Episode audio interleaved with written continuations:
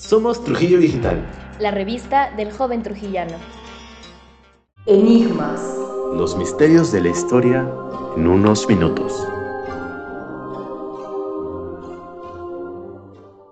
Querida audiencia, bienvenidos a un nuevo bloque, Enigmas, en donde hablaremos sobre los misterios más interesantes.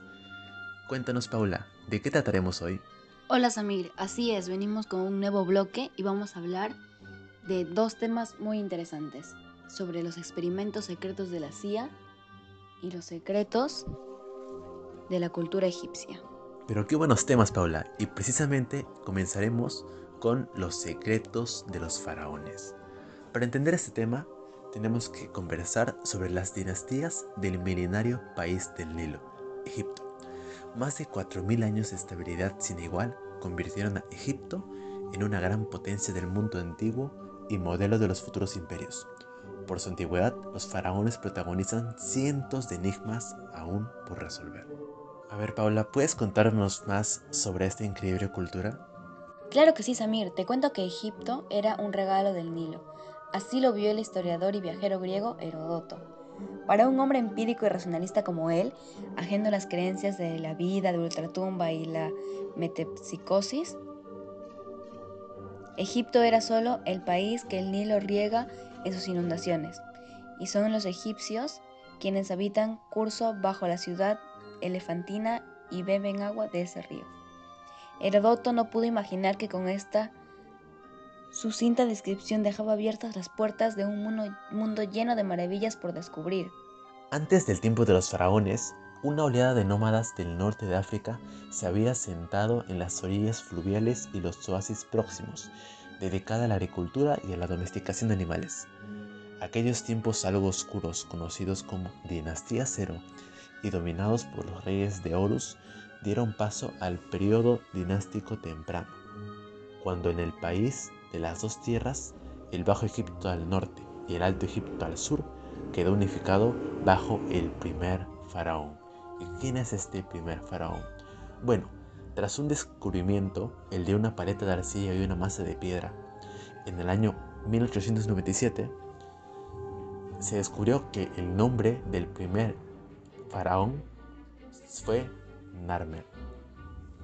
Algunos egiptólogos sugirieron que era Aja, su hijo, y sucesor, Hugo, quienes se atrevieron a decir que Narmer y Aja eran la misma persona.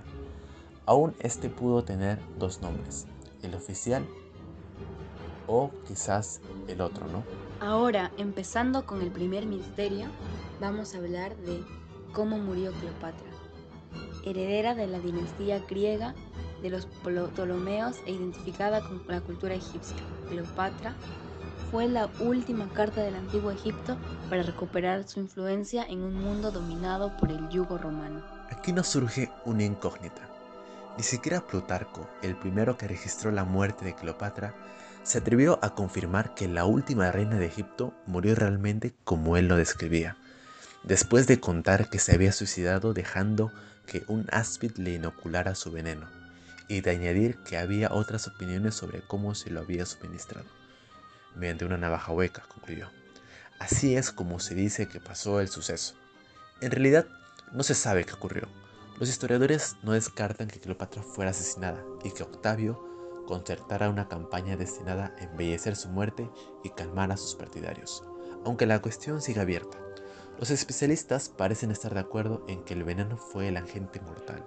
Me parece tan intrigante el hecho de que no se sepa la causa de la muerte de una de las personas más importantes para esta dinastía, ¿no te parece, Samir? Exacto, todavía tratándose de Cleopatra, una de las personalidades más relevantes de la cultura egipcia.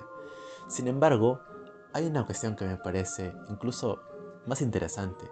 ¿Sabías que hay indicios de que los egipcios, los faraones, se casaban con sus hermanas? Aunque no está probado que se practicara en todas las dinastías, los faraones del Imperio Nuevo mantuvieron relaciones incestuosas con sus hermanas e hijas para conservar el poder supremo en el seno de la propia estirpe. Es cierto, el matrimonio entre hermanos se reveló como la forma habitual de práctica incestuosa, pero también tuvo lugar entre padres e hijas, aunque resultara mucho más infrecuente. Durante el Imperio Nuevo hubo hijas que formaron parte del harén de sus padres, como en los casos de Amejotep II y Ramsés II. Este último, que reinó unos 66 años, llegó a tener más de 100 hijos. Se casó con la mayor de sus hijas, Bintafán, fruto de su matrimonio con Isis Nefert, y con Meritamón, cuya madre era Nefertari. Ambas sustituyeron a sus respectivas madres como grandes esposas reales. Su sucesor, Mentafat, contrajo matrimonio con su propia hermana, Isis Nefert II. Sin embargo, al margen del corte de los faraones, la sociedad egipcia consideraba inaceptable el incesto. Qué curioso, ¿verdad? Justamente son los líderes políticos los que probablemente consideraban muy inferiores al resto de la población que simplemente no querían como compartir su linaje, su estirpe, compartir su sangre con ellos y consideraban de alguna forma aceptable el incesto, aunque el resto de la sociedad no lo hiciera. Exacto, me parece muy raro y peculiar eso. Pero yendo por otra parte, vamos a hablar de, de la gran esfinge, de esta gran escultura, y sobre que probablemente, posiblemente, hay tesoros de los atlantes ahí. ¿Sabías eso, Samir? Sí, de hecho, bajo las arenas de la gran esfinge de Giza se encuentran ocultos, creen algunos, los archivos de la civilización atlante. El vidente estadounidense Edgar Cayce aseguró en sus obras que el tesoro de los archivos de la Atlántida estaba enterrado en una cámara bajo la esfinge para evitar el peligro de las inundaciones. Las teorías de Cayce, conocido como el profeta durmiente, y quien creía la reencarnación de un Atlante, consiguió seguidores con sus visiones de la Atlántida original, una isla a la altura de las columnas de Hércules, más grande que Libia y Asia juntas, desapercibida en el mar y descripta por el filósofo griego Platón en el Critón y en el Timeo. Pese a la palabra de Cayce que alimentó a los creyentes de la gran esfinge como producto de una civilización preegipcia con una gran antigüedad, Nadie pudo encontrar el acceso al pasadizo del supuesto escondido tesoro atlante. Me parece alucinante cómo hay teorías incluso que involucran más culturas y seguramente más de una. Pero creo que ya hemos hablado suficiente sobre esta gran civilización que, fue Egipto. Ahora vamos a pasar a otro tema, Samir, te cuento que vamos a hablar de los trapos sucios de la CIA. A ver, ese tema me encanta. Escucha. Experimentación con drogas para controlar la mente. Entrenamiento de asesinos por hipnosis y soldados psíquicos. Desarrollo de agentes químicos y biológicos. Forman parte de la historia negra de la CIA durante la Guerra Fría. Es cierto, Samir. Alrededor de la CIA hay innumerables casos de teorías y rumores. Bueno, Hablaré un poco sobre esto. En el mundo del espionaje, nada es lo que parece. Las películas y novelas del género presentan al agente secreto como el aventurero habitual de las gabardinas y los trajes de diseño, amante del buen whisky.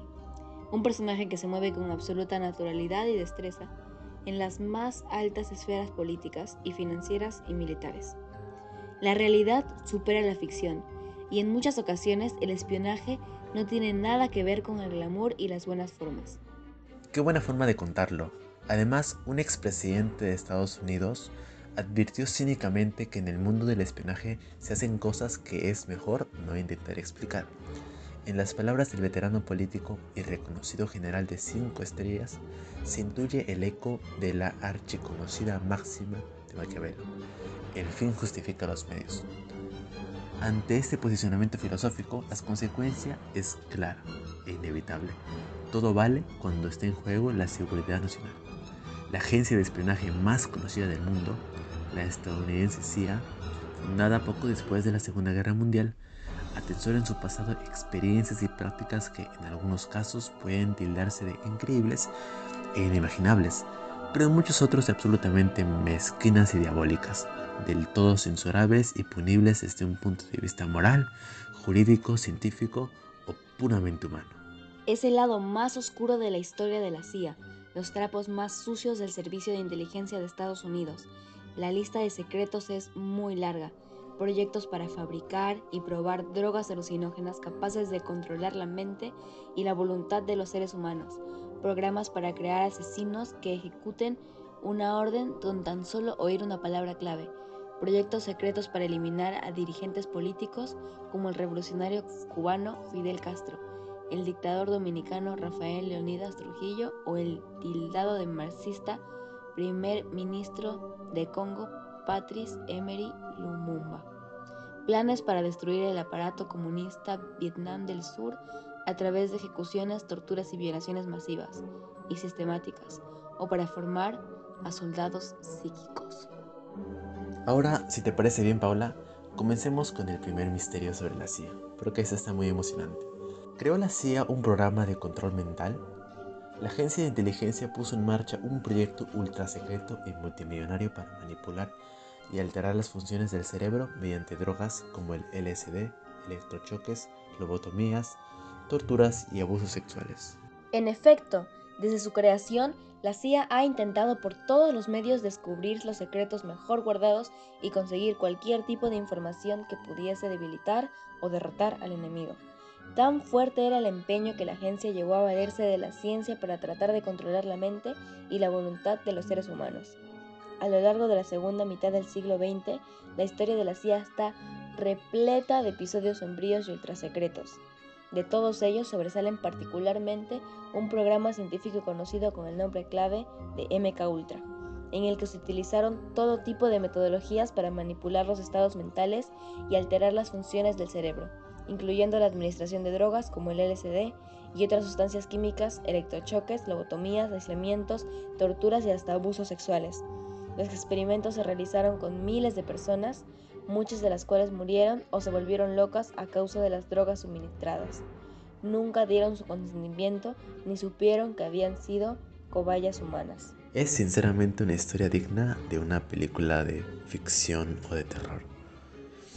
¿Sabías además que el proyecto se inició en el año 1953 y su gran impulsor se llamó Sidney Gottlieb, un científico jefe de la División de Servicios Técnicos de la CIA, ambicioso químico nacido en el seno de una familia de judíos húngaros y que se ganó el sobrenombre de Doctor Muerte. Además, uno de los principales objetivos del MK Ultra fue el control absoluto de la mente. Wow, Samir, me parece en realidad alucinante que haya posibilidad de que hayan podido hacer eso. Pero a la vez no me sorprende después del resto de rumores que hemos escuchado y el resto que voy a contar, como es el siguiente. ¿Manipuló la agencia el fenómeno ovni? Te cuento, los ovnis y la vida extraterrestre interesan mucho a los estadounidenses. Según una encuesta, el 57% considera que incluso son reales. En 1969, Jimmy Carter, entonces gobernador de Georgia y más tarde presidente de los Estados Unidos, aseguró haber visto un platillo volador. Después de muchos años de silencio, la CIA admitió haber manipulado ese fenómeno extraterrestre para ocultar las operaciones y pruebas secretas con aviones espías y otros de última tecnología.